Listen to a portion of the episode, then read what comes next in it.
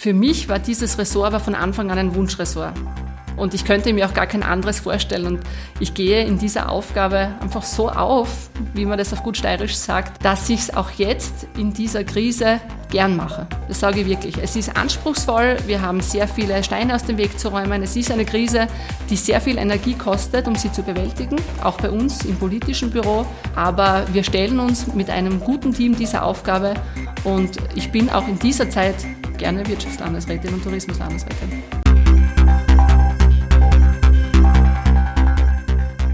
Stimmrecht, der Podcast der Steirischen Volkspartei. Stimmrecht bedeutet, wählen zu dürfen. Stimmrecht bedeutet aber ebenso, nicht nur zu reden, sondern auch etwas sagen zu wollen. Hören Sie rein und hören Sie zu. Wir bringen Ihnen die Politik und ihre Menschen näher.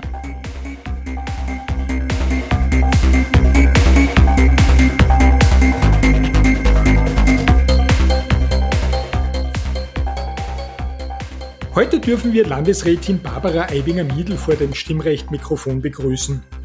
Die Leiterin des Mammutressorts Wirtschaft, Tourismus, Regionen, Wissenschaft und Forschung spricht über ihren beruflichen und persönlichen Umgang mit Corona und über ihre tägliche Arbeit als Landesrätin. Außerdem über ihr Verständnis für Menschen, die in Zeiten wie diesen billig statt steirisch kaufen müssen, darüber, welchen diesbezüglichen Kompromiss sie vorschlägt was es mit Tourismuscoaches auf sich hat und darüber, warum bei ihr zu Hause das Motto halbe halbe nicht zur Debatte steht. Liebe Hörerinnen und Hörer, herzlich willkommen wieder bei Stimmrecht, dem Podcast der Steirischen Volkspartei. Unser heutiger Gast ist Landesrätin Barbara Hevinger-Miedl. Grüß Gott, Frau Landesrätin. Auch ich begrüße Sie sehr herzlich. Danke, dass Sie sich die Zeit genommen haben in einer Zeit, die ja sehr interessant ist, um das einmal vorsichtig auszudrücken. Fangen wir damit an, wie Sie eigentlich in die Politik gekommen sind. Kommen Sie aus einem politischen Haushalt? Ich komme aus einem sehr politischen Elternhaus. Beide Großväter waren in ihren Heimatgemeinden als Gemeinderäte tätig und bei uns ist eigentlich am Küchentisch politisiert worden. Ich bin dann in meiner Jugendzeit auch über Freunde in die Nähe der jungen ÖVP gekommen, habe mich dort aber noch nicht in die erste Reihe gewagt. Das ist erst später gekommen, als ich dann im Rahmen meines Studiums mich beim Uni Management Club und auch bei der jungen Wirtschaft engagiert habe. Ja, das ist mir nämlich aufgefallen, weil Ihrer Vita ist zu entnehmen, dass Sie Ihre politische Karriere erst im Jahr 2004 begann. Es ist kein Geheimnis, dass Sie 1980 geboren sind, das heißt mit 24. Das ist jetzt nicht die typische Parteikarriere, die man so durchlebt in politischen Fraktionen. Warum dann erst so spät und gleichzeitig die Frage, warum dann doch? Das ist richtig. Also bei mir war der Weg nicht klassisch jetzt aus der Jugendpolitik heraus, sondern mein Einstieg ist über die Interessensvertretung erfolgt. Über den Wirtschaftsbund mit der damaligen und auch heute noch bestehenden Jugendorganisation, dem Uni Management Club. Tatsächlich der Schritt in die Politik begann dann bei mir, als ich für den Gemeinderat in Seiersberg kandidiert habe und im selben Jahr auch für die Landtagswahl kandidiert habe. Und ich wurde damals einfach angesprochen von der damaligen Bezirksleiterin der ÖVP-Frauen, die gemeint hätte, ich wäre eine gute Jugendkandidatin. Und ich habe mir damals dann einen Ruck gegeben, habe wahrscheinlich dann auch mit Mitte 20 schon das entsprechende Selbstvertrauen gehabt, mich doch in die erste Reihe zu stellen. Ich habe aber dann sehr schnell gemerkt, dass das ein Betätigungsfeld ist, das mir unglaubliche Freude bereitet. Und dann hat ja eines das andere ergeben. Sie haben zwei Studien abgeschlossen, die Rechtswissenschaften und die Betriebswirtschaftslehre. War das für Sie immer klar, dass Sie das parallel machen? War Ihnen eines zu wenig? Ich habe mir beim Lernen Gott sei Dank immer leicht getan. Also ich war in der Schule immer sehr gut unterwegs und habe dann einerseits aus Interesse Jura studiert und habe dadurch, dass ich die Handelsakademie absolviert habe, mir gedacht, ich versuche einfach Betriebswirtschaft auch dazu zu machen. Ich glaube, das ist eine sehr gute Kombination und es hat dann tatsächlich geklappt, dass ich beide Studien abschließen konnte. Und ich kann bis heute auch beide Bereiche gut brauchen. Also auch in der Politik ist es, sage ich einmal, kein Nachteil, wenn man juristisches Verständnis hat und als Wirtschaftslandesrätin sollte man ohnehin betriebswirtschaftlich auch firm sein. Ein juristisches Verständnis ist in der Politik sicher durchaus von Vorteil, um das einmal vorsichtig auszudrücken. Sie haben ein sehr großes Ressort, auf das wir dann noch zu sprechen kommen. Und mit der Wirtschafts- und Tourismuslandesrätin, das sind ja zwei ihrer Genres, muss man natürlich in der derzeitigen Situation auch über die Gegenwart und über die Zukunft der Steiermark sprechen.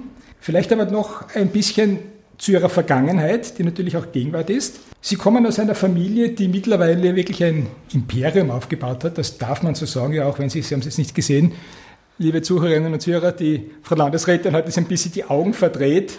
Imperium, was ist ein Imperium? Aber es, es ist doch schon ein Unternehmen, das über, über ein KMU hinausgeht, um das vielleicht einmal so zu sagen. Sie haben auch in dieser Unternehmensgruppe Eibinger gearbeitet. Wie lange waren Sie dort? Was haben Sie dort gemacht? Also ich bin in einem Familienunternehmen aufgewachsen und habe schon während meiner Schulzeit und dann auch während dem gesamten Studium immer zu Hause mitgearbeitet. Und ja, äh, es hat begonnen mit einer Gärtnerei, die mein Großvater gegründet hat und mein Vater und mein Onkel haben das dann zu einem mittelständischen Unternehmen ausgebaut. Sie haben es ein bisschen dick aufgetragen. Also ich, ich sehe das als eines von vielen Eigentümer geführten mittelständischen Unternehmen in der Steiermark, die wir Gott sei Dank haben und die vielfach auch als das Rückgrat der steirischen Wirtschaft gelten. Ich habe nach dem Studium mich dazu entschlossen, einige Jahre auswärts zu arbeiten. Also ich war fünf Jahre bei einem Bildungsunternehmen beschäftigt und habe mich dann allerdings entschieden, etwa 30 Jahren doch in der elterlichen Unternehmensgruppe tätig zu werden und habe dann bis ich Clubobfrau wurde, also bis dann die Entscheidung war, dass ich hauptberuflich Politikerin werde, in der Unternehmensgruppe meiner Familie gearbeitet. Wenn wir die Unternehmensgruppe Eibinger schon aufs Tapet gebracht haben, wie sehr ist denn diese von Corona betroffen?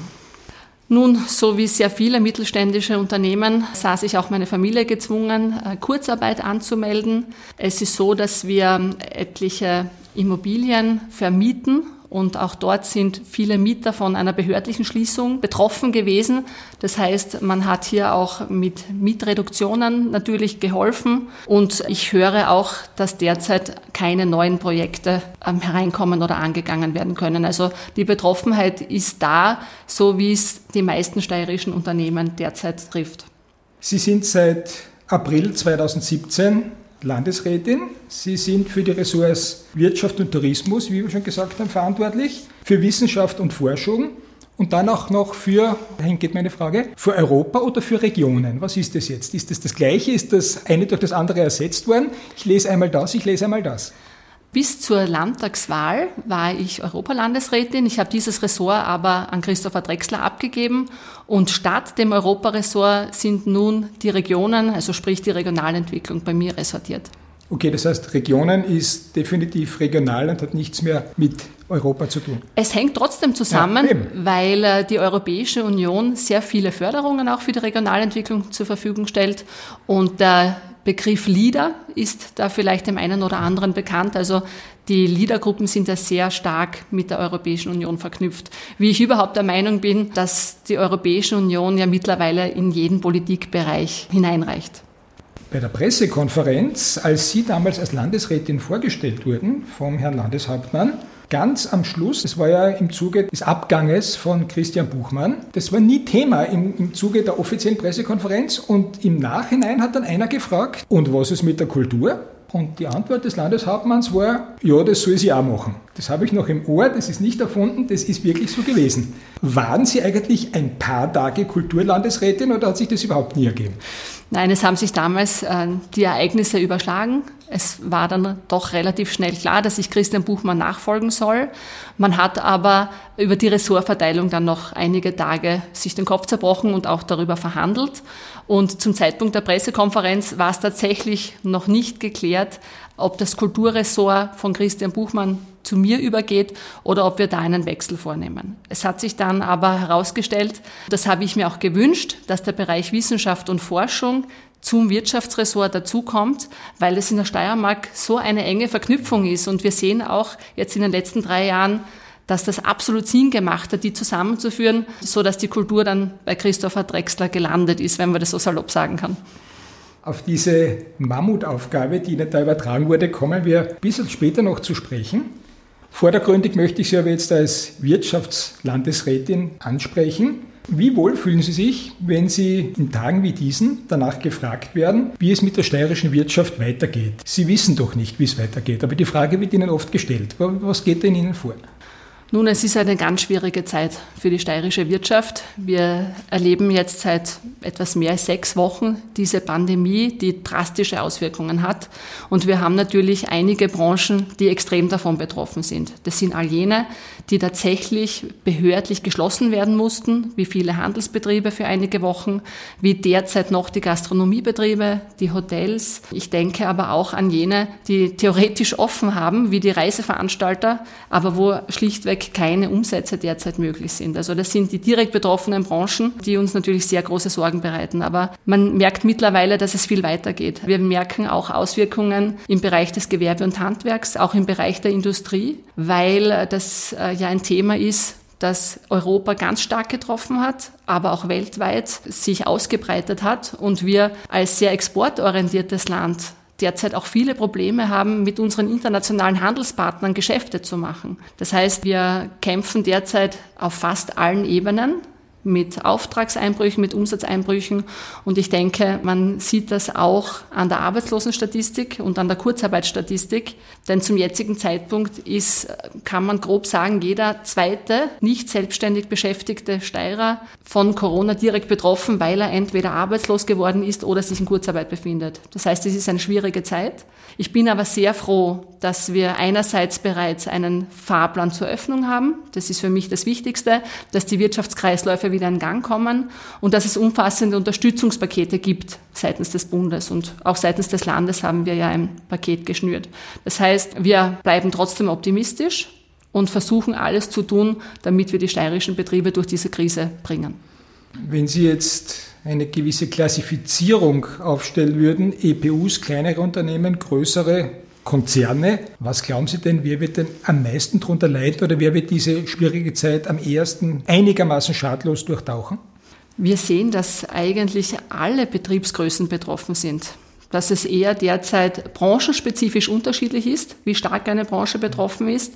Aber von den Unternehmensgrößen ist eigentlich für mich jetzt keine klare Unterscheidbarkeit gegeben. Faktum ist auch, dass wir noch länger mit dieser Wirtschaftskrise zu kämpfen haben werden. Also Experten sagen uns, wir werden sicherlich die nächsten zwei bis drei Jahre mit der Bewältigung dieser Krise brauchen, weil wir auch merken, dass das Konsumverhalten sich ändert. Wir sehen, dass derzeit die Geschäfte zwar geöffnet haben dürfen, dass aber die Menschen nach wie vor wenig auf der Straße sind, weniger konsumieren.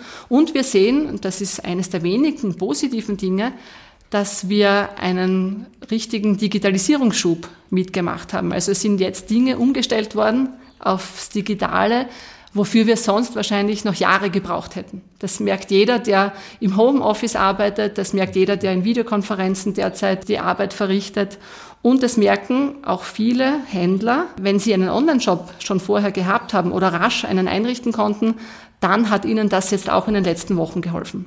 Sie haben das jetzt explizit gesagt und auf das muss ich einfach einsteigen. Die Bewältigung dieser Krise wird zwei bis drei Jahre dauern. Das ist ein Schlagwort. Solche Schlagworte gibt es immer wieder. Es wird auf uns zukommen. Wir müssen uns darauf einstellen. Jeder muss Abstriche machen, wie auch immer. Können Sie irgendwie konkretisieren, was es Ihrer Meinung nach für jeden Einzelnen bedeutet, diese Krise in den nächsten zwei bis drei Jahren zu bewältigen? Nun, das hängt sehr stark davon ab, wie sich die gesundheitspolitische Seite entwickelt. Wir haben derzeit sehr geringe Infektionszahlen und Gott sei Dank geht auch in unseren Nachbarländern diese Rate nach unten. Wenn die so niedrig gehalten werden kann, dann können wir davon ausgehen, dass die Wirtschaftskreisläufe jetzt auch nach und nach wieder in Gang kommen, dass wieder investiert wird, dass die Unternehmen wieder Aufträge haben, die sie abarbeiten können. Dann wird das schneller zu bewältigen sein. Die Sorge ist natürlich, dass der Coronavirus vielleicht in einer zweiten Welle noch einmal auf uns zukommt. Es könnte dann wieder so ein Lockdown drohen und das wäre natürlich fatal. Aber meine Hoffnung ist, dass sich die Bevölkerung jetzt eingestellt hat auf diese neuen Verhaltensregeln, dass man Abstand hält, dass man einen Mund-Nasenschutz trägt und dass wir für eine zweite Welle jetzt als Menschen auch besser darauf vorbereitet sind. Denn vor dem Ausbruch im März konnte sich das keiner von uns vorstellen. Das war für uns eigentlich ein, ein Kulturschock. Man hat es aus Asienreisen vielleicht gekannt, dass dort Menschen mit Maske gehen, sich zurückhalten. Für uns war das wirklich eine völlig neue Verhaltensweise, an die wir uns jetzt, glaube ich, aber schon gut gewöhnt haben. Und deswegen bin ich optimistisch, dass wir in den nächsten Monaten und auch vielleicht mit einer zweiten Welle dann auch gut umgehen.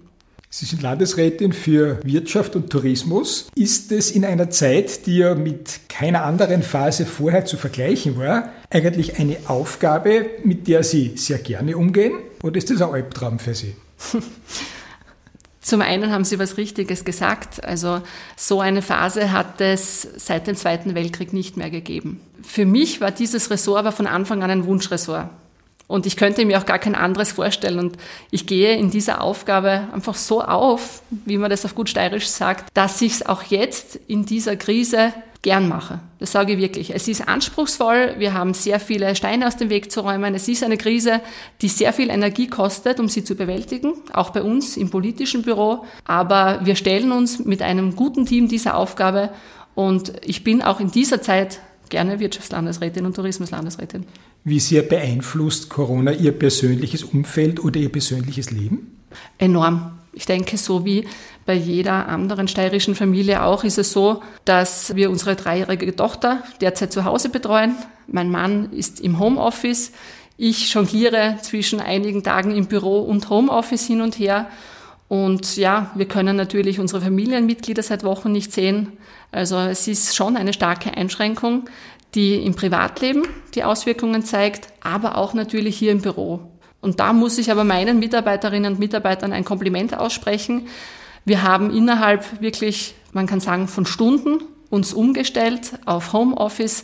Wir machen Videokonferenzen und wir haben auch seitens des Landes von der EDV-Abteilung die entsprechende Unterstützung bekommen, dass wir diese Telearbeitsplätze einrichten. Das muss ich sagen, hat wirklich gut funktioniert. Machen wir einen Sprung zu einem anderen Schlüsselressort, zum Tourismus. Der Tourismus ist, leider auch kein Geheimnis, eingebrochen. Sie haben kürzlich eine Aussendung verschickt, wo drinnen steht, wenn ich da ein bisschen was zitieren darf, für den März sind die Nächtigungen in der Steiermark um 57 Prozent zurückgegangen. Die Gäste haben um 65 Prozent abgenommen. Die Wintersaison noch ohne April ist mit einem Minus von 6,8 Prozent bei den Nächtigungen und bei den Gästen von 8,2 Prozent behaftet. Und wie gesagt, da ist der April noch gar nicht eingerechnet. Sie haben auch in dieser Aussendung gesagt, Sie würden ein schrittweises Hochfahren des Tourismus befürworten. Ist das mit dieser langsamen Öffnung von einzelnen Betrieben bereits diese Art von schrittweisem Hochfahren, die Sie sich vorgestellt haben? Oder wäre da noch was anderes im Petto für Sie?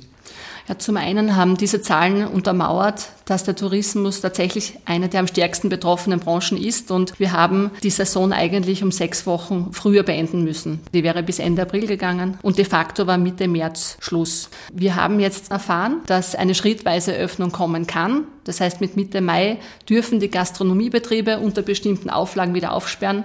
Und ich bin sehr froh, dass wir auch schon für die Hotels ein Datum bekommen haben, nämlich Ende Mai. Das ist diese schrittweise Öffnung, die wir uns gewünscht haben. Jetzt hoffen wir, dass wir ab Juni wieder Gäste in der Steiermark begrüßen können und dass unsere Betriebe dadurch auch wieder Umsätze lukrieren können und dass der Tourismus damit wieder zum Leben erwacht. In dieser Aussendung, aus der ich vorhin zitiert habe, sprechen Sie auch von Tourismuscoaches.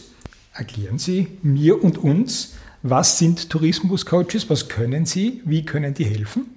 Wir haben das im letzten Jahr eingerichtet auf meine Initiative hin, weil wir gesehen haben, dass auch im Tourismus ohne Digitalisierung eigentlich nichts mehr geht. Denn jeder von uns weiß das selber, bevor man auf Urlaub fährt, informiert man sich im Internet. Da muss man die Betriebe entweder mit einer eigenen Webseite finden oder über Buchungsplattformen. Und wir haben gesehen, dass wir in der Steiermark viele Betriebe haben, die das schon sehr gut können, dass aber viele Betriebe sich auf diese neue Technologie noch nicht so eingelassen haben. Und daher haben wir uns entschieden, in jeder Region einen Tourismuscoach einzusetzen. Das sind Beraterinnen und Berater, die direkt in den Betrieb kommen und den Betrieb dabei beraten, wie er sich online präsentieren kann wie er beispielsweise auf Buchungsplattformen präsent ist oder wie er, und das ist gerade jetzt in der Corona-Krise wichtig, wie er mit seinem Gast auch auf digitalem Wege in Kontakt bleiben kann, wie er den Gästen wieder Lust auf Urlaub in der Steiermark machen kann. Wie viele solcher Tourismuscoaches gibt es? Wir haben äh, in jeder Tourismusregion einen und das sind derzeit neun in der Steiermark. Wie schon angesprochen, Sie haben die Ressorts Wirtschaft und Tourismus und Regionen und nicht mehr Europa und dazu Wissenschaft und Forschung. Das ist eine Monsteraufgabe. Wie kann man das bewältigen? Ich muss zugeben, dass es viel Arbeit ist. Aber das Gute in diesen Ressortbereichen ist, dass sehr vieles ineinander geht. Wir haben vorher schon gesprochen über die Themen Wissenschaft und Wirtschaft. Das geht in der Steiermark tatsächlich Hand in Hand und ist daher auch gemeinsam gut bewältigbar. Und ähnliches gilt für die Regionalentwicklung, die jetzt neu hinzugekommen ist, weil äh, Regionalentwicklung sehr viel auch mit wirtschaftlicher Entwicklung in den Regionen zu tun hat. Also auch da können wir Synergien heben, die jetzt möglich sind, weil alles in einer Hand, in einem Ressort vereint ist.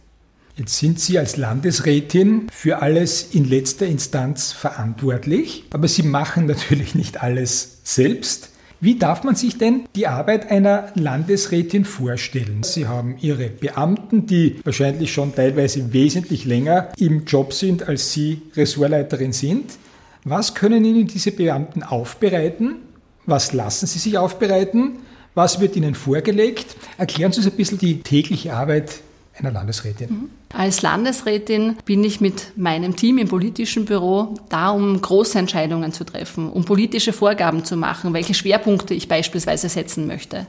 Um diese Entscheidungen zu treffen, brauchen wir oft aufbereitete Unterlagen, aus den Ressorts von den Beamten, beziehungsweise geht es dann auch darum, wenn eine Entscheidung getroffen ist, wenn man beispielsweise sagt, ich möchte ein neues Förderprogramm installieren, dann wird dieses in den Stellen, entweder in der steirischen Wirtschaftsförderung oder in der Wirtschaftsabteilung auch umgesetzt und abgearbeitet. Es ist ein regelmäßiger Austausch, wo es die letzten Entscheidungen und die Vorgaben aber von meiner Seite gibt. Sie haben fünf Ressorts, Sie haben fünf Jacken. Wechseln Sie da die Jacke untertags oder haben Sie eine Jacke und mit dieser Jacke hat verschiedene Taschen? Äh, wie schaut das aus? Kann man sich da irgendwie das vorstellen, dass Sie einmal ganz in Wirtschaft sind und dann sind Sie aber ganz im Tourismus, weil das jetzt vielleicht nichts damit zu tun hat, weil Tourismus jetzt eine ganz kleine Geschichte ist, weiß ich nicht, äh, Regionalgeschichte im, im, im Südosten der Steiermark. Wechseln Sie da innerhalb Ihrer Persönlichkeit? Nein, Barbara Eibiger-Miedl ist immer dieselbe. Ich versuche da auch so authentisch wie möglich zu sein. Und ich bin jetzt auch nicht so, dass ich mich dann zwischen Terminen explizit umziehe. Das Einzige, was ich schon gern mache, ich trage sehr gerne Tracht. Und die kann ich vor allem natürlich im Tourismusbereich dann auch einsetzen. Jetzt haben wir sehr viel von Ihren politischen Tätigkeiten gesprochen und auch davon gehört. Wie darf man sich Barbara Eibinger-Miedl denn zu Hause vorstellen? Jetzt wahrscheinlich öfter als in den vergangenen Jahren, mit auch einer Art von Homeoffice, die man als Politikerin wahrscheinlich nicht so gewohnt ist. Wie sind Sie denn zu Hause? Arbeiten Sie im Garten? Kochen Sie viel? Haben Sie halbe halbe zu Hause? Wie machen Sie es denn? Halbe halbe haben wir nicht, weil mein Mann eindeutig mehr macht als ich weil ich äh, im Normalfall ja sehr viel auch bei Abendveranstaltungen und auch bei Wochenendveranstaltungen gar nicht zu Hause bin. Den Garten teilen wir uns, also Gartenarbeit ist eine Leidenschaft, die wir beide teilen, aber im Haushalt haben wir klare Zuständigkeiten. Mein Mann äh, hat die Küche als sein eigenes Reich und alles, was dazugehört. Ich kümmere mich dann um andere Haushaltsbereiche mehr. Das heißt, die Barbara Eibinger-Miedl ist auch mit dem Staubsauger unterwegs. Äh, Selbstverständlich. Staubt auch ab. Selbstverständlich. Ist das etwas, was Sie gerne machen? Oder Sie sagen, es gehört halt dazu und wenn es andere Frauen machen müssen, dann mache ich es auch? Oder sagen Sie, ja, eigentlich mache ich es ja gern? Es ist eine Abwechslung oder wie sehen Sie es? Wenn meine Mutter das jetzt hören würde, die würde lachen. Die hat mit mir in der Pubertät Kämpfe ausgefochten, weil ich Hausarbeit überhaupt nicht mag. Aber ich habe es auf der anderen Seite auch gerne sauber. Ich bin gerne ordnungsliebend, also ist das ein Übel, was ich notwendigerweise erledige. Wenn Sie gerade eine Ihrer Eigenschaften angesprochen haben, was sind denn Ihre prägendsten Eigenschaften? Hm. Ich tue mir selber immer schwer, das zu beurteilen. Da müsste man wahrscheinlich äh, meinen Mann oder meine Mitarbeiter fragen. Also ich bin kein, kein sehr impulsiver Mensch. Ich bin ein Mensch, der Dinge abwägt. Ich bin, glaube ich, ein Mensch, der ähm, eine emotionale Seite hat, also der zwischen den Zeilen auch viele Dinge erspürt, glaube ich. Ich bin auch ein zuverlässiger Mensch. Bei mir bleiben Dinge nicht liegen und werden nicht übersehen. Also da bin ich ganz genau. Meine Mitarbeiter beklagen sich darüber, dass ich äh, ein Adlerauge habe und wenn sie mir einen Text vorlegen, dann sehe ich leider auf den ersten Blick, welche Fehler da drinnen sind. Ja, so, so würde ich mich beschreiben. Wenn Sie sagen, Ihre Mitarbeiter könnten das besser, bei uns am Tisch sitzt auch Ihr Büroleiter, der Klaus Hatzl. Wie hätten Sie die Chefin beschreiben? War das ganz gut, was sie bis jetzt gesagt hat? Klaus Hatzl nickt. Das heißt, offensichtlich haben Sie eine sehr gesunde Selbsteinschätzung. Eine Frage, die natürlich dazu passt, aber zugegebenermaßen provokativ ist. Sind Sie eine Karrierefrau? Definieren Sie für mich Karrierefrau. Also ich bin jemand, der gerne beruflich tätig ist und in seinem Beruf immer aufgegangen ist. Und ich wäre nur, nur unter Anführungszeichen zu Hause jetzt nicht glücklich, weil ich muss raus, ich brauche den Austausch mit Menschen, ich brauche diese berufliche Betätigung. Aber ich bin jetzt nicht Karrierefrau in dem Sinne, dass ich sage, ich strebe diese Position an und tue jetzt alles dafür, um in diese Position zu kommen. Das tue ich gar nicht. Ich arbeite gerne, ich bin in dem Bereich, in dem ich tätig bin, gerne tätig und engagiere mich dann aber auch entsprechend. Das heißt, Sie haben kein wie immer geartetes politisches Ziel, wo Sie in 10, 15, 20 Jahren angekommen sein möchten? Also ich denke, dass es schon eine Ehre ist, Mitglied der Landesregierung zu sein. Das sind immerhin acht Personen in der Steiermark. Ich habe ein wunderbares Ressort und ich würde mich freuen, wenn ich noch lange in diesem Ressort tätig sein darf. Sie sind für die steirische Wirtschaft ressortmäßig verantwortlich. Was können Sie denn persönlich als Barbara Eibinger-Miedl tun, um die steirische Wirtschaft zu unterstützen? Und was tun Sie dazu? Ich glaube, dass es mir zugutekommt, dass ich in einem Familienunternehmen aufgewachsen bin und auch das Unternehmertum sozusagen mit der Muttermilch mit aufgesaugt habe. Ich kenne von klein auf die Sorgen und Nöte von Familienunternehmen in der Steiermark. Ich habe äh, mich später auch in einem Gründerzentrum engagiert und war bei der jungen Wirtschaft aktiv. Das heißt, ich kenne auch die Themen, die Gründer und Jungunternehmer beschäftigen. Ich glaube, dass ich da von meinem Lebensweg sehr viel mit einbringen kann. Was tue ich dafür? Zum einen versuche ich sehr viel auch bei Betriebsbesuchen mit den Unternehmerinnen und Unternehmern vor Ort zu sprechen. Wir sind auch im Ressort sehr gut vernetzt mit beispielsweise der Wirtschaftskammer oder anderen Organisationen.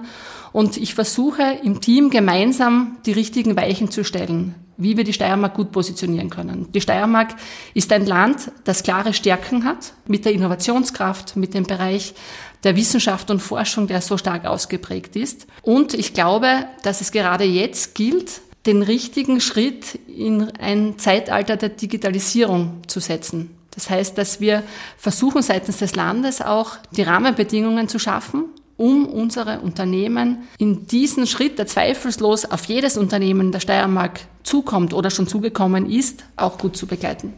Jetzt ist einer der Schlagsätze dieser Tage, dass jeder versuchen soll, so gut wie möglich bei steirischen Unternehmen einzukaufen. Wie treten Sie jemandem gegenüber, der sagt, ich würde ja gern bei einem steirischen Anbieter einkaufen, ich brauche Turnschuhe. Wenn ich die bei Amazon kaufe, kosten die 59 Euro. Wenn ich die bei irgendeinem steirischen Anbieter kaufe, kosten sie 79 Euro. Ich habe selber meinen Job verloren, der Mann ist in Kurzarbeit, ich würde die gern unterstützen, aber ich brauche selber Unterstützung. In welche Richtung geht da Ihre Argumentation?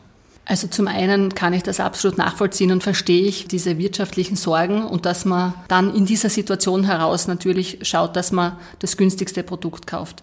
Auf der anderen Seite bitte ich immer auch zu bedenken, dass wir, wenn wir regional einkaufen, die Arbeitsplätze vor Ort selber damit mit unterstützen, dass wir diese auch halten können.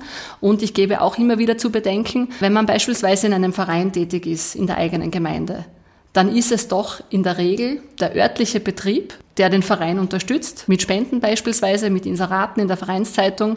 Und all das kann Amazon oder kann ein anderer Anbieter nicht gewährleisten. Also ich rufe in dieser Situation jetzt gerade wirklich auf, dass die Menschen überlegen, wie sie die regionale Wertschöpfung auch mit unterstützen können. Ich denke, dass auch jeder und jede jetzt die Möglichkeit hat, auf den vielen regionalen Online-Portalen, die in den letzten Wochen auch ins Leben gerufen worden sind, nachzusehen, ob ich vielleicht diese Turnschuhe auch auf der regionalen Plattform kaufen kann. Oder vielleicht gibt es auf dieser regionalen Plattform ähnliche Turnschuhe, die halt nicht eins zu eins dasselbe sind. Aber ich weiß, dass ich damit die regionale Wirtschaft mit ankurbeln kann. Wir haben jetzt Mai 2020. Gehen wir genau zwölf Monate in die Zukunft. Was würden Sie denn gerne im Mai 2021 über die Steiermark sagen können? Ich würde gerne sagen, dass die Steiermark diese Herausforderung der Corona-Krise gut gemeistert hat und dass wir nach wie vor dieses innovative und lebenswerte Land sind, das wir vor der Krise waren. Das wünschen wir uns alle. Frau Landesrätin, ich bedanke mich sehr, sehr herzlich für Ihre Zeit, für das sehr interessante Gespräch, für einige Hintergründe, die Sie bereit waren für uns zu öffnen. Ich wünsche Ihnen und uns allen, dass das Ganze so positiv sich weiterentwickeln möge, wie wir uns das beide vorstellen. Wie gesagt, noch einmal danke und viel Erfolg für Ihre Mammutaufgabe, die wir heute schon öfters angesprochen haben. Vielen herzlichen Dank auch. Liebe Hörerinnen, liebe Hörer, Ihnen auch herzlichen Dank wieder einmal für Ihr Interesse an Stimmrecht, dem Podcast der Steirischen Volkspartei. Und seien Sie heute schon gespannt darauf, wen wir Ihnen in der nächsten Folge präsentieren.